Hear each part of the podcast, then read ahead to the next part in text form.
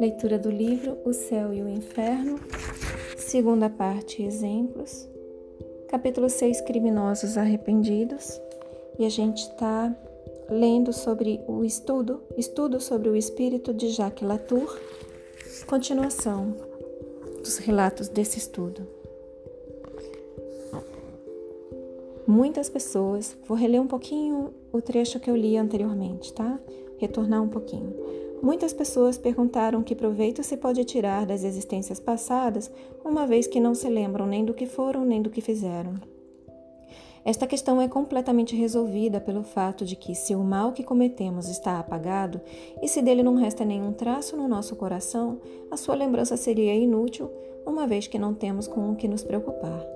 Quanto àqueles dos quais não estamos inteiramente corrigidos, conhecemos-los pelas nossas tendências atuais. Sobre estas é que devemos levar toda a nossa atenção. Basta saber o que somos, sem que seja necessário saber o que fomos. Quando se considera a dificuldade durante a vida da reabilitação do culpado, o mais arrependido, a reprovação da qual é objeto, deve-se bem dizer a Deus por lançar um véu sobre o passado. Novamente, quando se considera a dificuldade durante a vida da reabilitação do culpado, o mais arrependido, a reprovação da qual é objeto, deve-se bem dizer a Deus por lançar um véu sobre o passado. Se Latour fora condenado a tempo e se tivesse pago, seus antecedentes o fariam rejeitado da sociedade. Quem quereria, apesar de seu arrependimento, o admitir em sua intimidade? Os sentimentos que ele manifesta hoje como espírito nos dão a esperança de que em sua próxima existência terrestre será um homem honesto, estimado e considerado. Mas, suponde que se saiba quem foi Latour, a reprovação o perseguiria ainda. O véu lançado sobre o passado lhe abre a porta da reabilitação. Poderá sentar-se sem temor e sem vergonha entre as pessoas mais honestas. Quantos há que gostariam a todo preço apagar de sua memória de homens certos atos de sua existência? Que se encontre uma doutrina que se concilie melhor que esta com a justiça e a bondade de Deus. De resto, esta doutrina não é uma teoria, mas um resultado de observações. Não foram os espíritas que a imaginaram eles viram e observaram as diferentes situações nas quais se apresentavam os espíritos. Procuraram explicá-la e dessa explicação saiu a doutrina. Se a aceitaram, foi porque ela resultou de fatos e lhes pareceu mais racional que todas aquelas emitidas até este dia sobre o futuro da alma. Não se pode recusar a estas comunicações um alto ensinamento moral? Novamente, não se pode recusar a estas comunicações um alto ensinamento moral?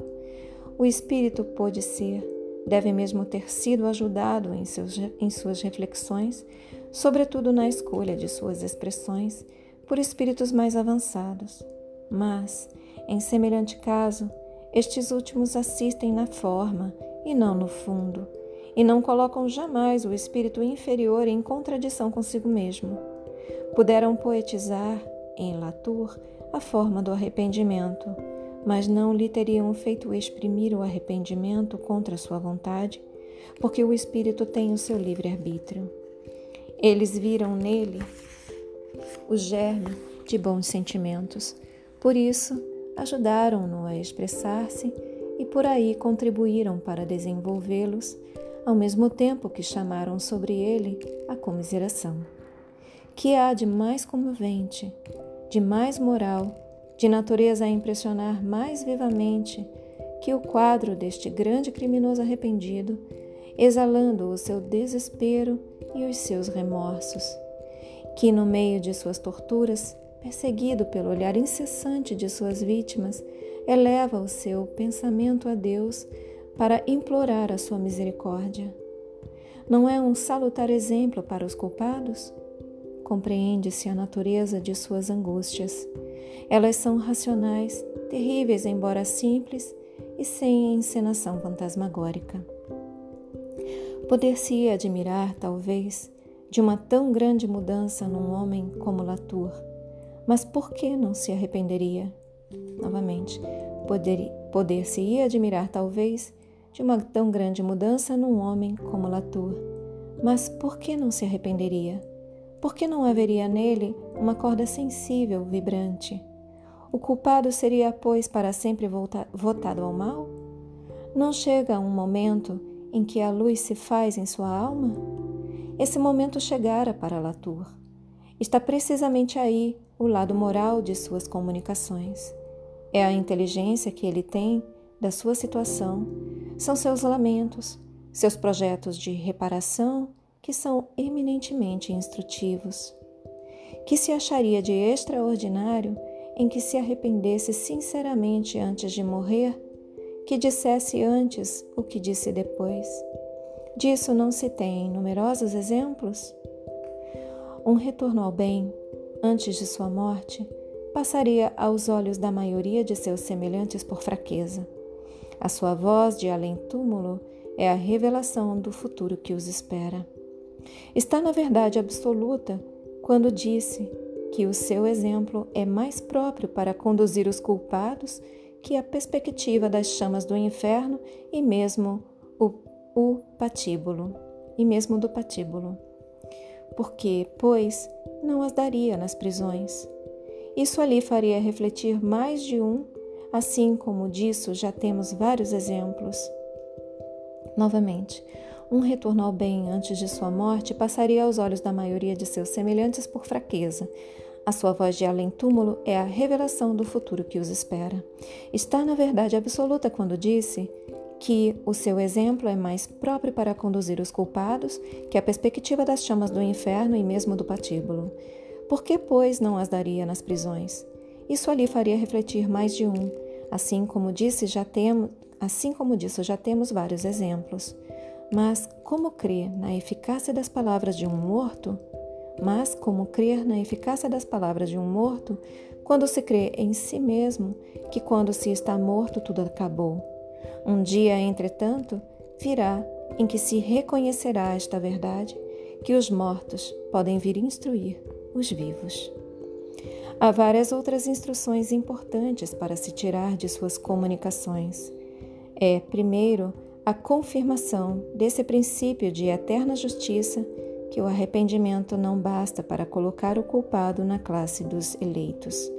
O arrependimento é o primeiro passo para a reabilitação que chama a misericórdia de Deus. É o prelúdio do perdão e o encurtamento dos sofrimentos. Mas Deus não absolve sem condição. É necessária a expiação e, sobretudo, a reparação é o que Latour compreende e para o que se prepara. Em segundo lugar, comparando-se este criminoso ao de Castelnaudary, acha-se uma grande diferença no castigo que lhes é infligido. Neste último, o arrependimento foi tardio e, por consequência, a pena mais longa. Essa pena, por outro lado, foi quase material, ao passo que, em Latour, o sofrimento é mais moral. É que, como dissemos mais acima, num a inteligência era bem menos desenvolvida que no outro. É necessário alguma coisa que possa atingir os seus sentidos obtusos. Mas as penas morais não são menos pungentes para aquele que chegou ao grau requerido para compreendê-las. Não se pode julgá-las pelas queixas que Latour exalta, exala novamente. Essa pena, por outro lado, foi quase material, ao passo que em Latura o sofrimento é mais moral. É que, como dissemos mais acima, numa inteligência, num a inteligência era bem menos desenvolvida que no outro. É necessário alguma coisa que possa atingir os seus sentidos obtusos. Mas as penas morais não são menos pungentes para aquele que chegou ao grau requerido para compreendê-las. Não se pode julgá-las pelas queixas que Latour exala. Não é a cólera, é a expressão dos remorsos, logo seguida do arrependimento e do desejo de reparar, a fim de avançar. Fechem os olhos. Permitam que essas palavras se aprofundem em vocês. Assumam a intenção de contemplar por mais algum tempo sobre essas palavras. Expressem gratidão a seus guias, mentores, protetores e anjo guardião. Expressem gratidão a Deus. Agradeçam a si mesmos pela continuidade na leitura. E eu também agradeço a vocês pela oportunidade. Boa noite. Namastê.